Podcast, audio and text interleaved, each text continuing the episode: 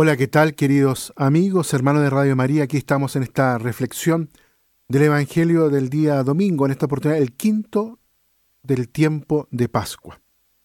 El Evangelio de hoy es muy hermoso y nos muestra esta relación tan profunda y personal entre Jesús y cada uno de nosotros.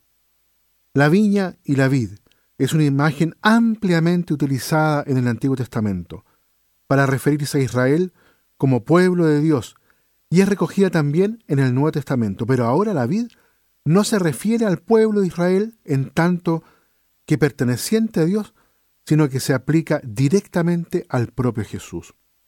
Yo soy la verdadera vid. Como hijo de Dios, Jesús se designa a sí mismo como la vid, en el sentido de que solamente Él, como hijo de Dios, puede ser la vid. Jesús se pone en el lugar que hasta ahora solía ocupar el pueblo de Israel. La afirmación de Jesús se contrapone a los textos del Antiguo Testamento.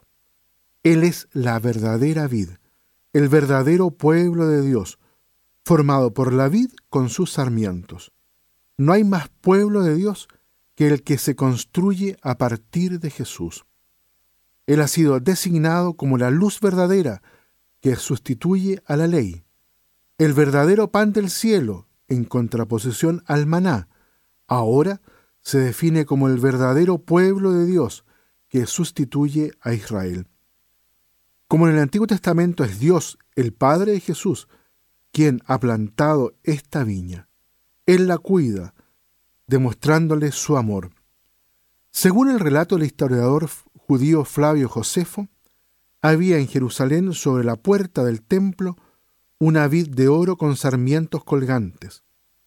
Con Jesús ha llegado el fin del culto del templo judío y el fin de la comunidad que da culto en ese templo. Jesús es la vid verdadera en el sentido de que es Él quien da la auténtica vida, la que proviene de Dios, la que encuentra su fuente en el Padre. A todo sarmiento mío que no da fruto, lo arranca.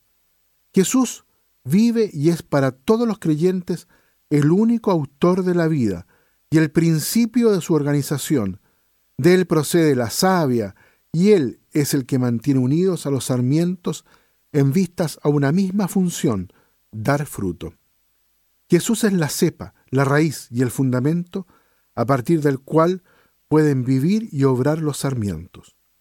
Entre los sarmientos y la vid hay una comunión de vida con tal de que aquellos permanezcan unidos a la vid. Y esta es la condición para que el sarmiento dé fruto. Dar fruto es una expresión frecuentemente quizás minimizada por muchos escritores, que la entienden muchas veces en el sentido de hacer buenas obras y alcanzar así la salvación del alma. El fruto es el efecto de la muerte del grano de trigo, es decir, es la expresión de amor sin medida. El fruto es la realidad del hombre nuevo, es el hombre que ya no existe para sí, que se esfuerza por morir a su egoísmo y a vivir para Dios y para los demás. El sarmiento, que no da fruto es aquel que pertenece a la comunidad, pero no responde al Espíritu de Jesús. El que come el pan, pero no se asimila a Jesús. Es el sarmiento que no responde a la vida que se le comunica. El padre que cuida de su viña lo corta. Es un sarmiento que no pertenece a esta vid. Y todo el que da fruto lo poda para que dé más fruto. Quien practica el amor tiene que seguir un proceso ascendente, un desarrollo que es posible mediante esta poda que el Padre hace. Es la limpieza que el Padre hace del corazón del discípulo de Cristo, eliminando cada vez más los factores de muerte, haciendo que el sarmiento discípulo sea cada vez más auténtico, más libre para amar, menos esclavo de sí mismo, con mayor capacidad de entrega y por tanto de eficacia. Ustedes ya están limpios por la palabra que les he hablado. Hay dos limpiezas, una inicial y otra de crecimiento. La primera se realiza cuando el cristiano se inserta en la vid separándose del mundo injusto. Cuando el hombre se adhiere a Jesús, y renuncia al mundo, lo cual requiere la decisión de poner en práctica el mensaje de Jesús. Los discípulos ya han hecho esta lección, por eso ya están limpios. La segunda limpieza es necesaria para el crecimiento de la vida cristiana.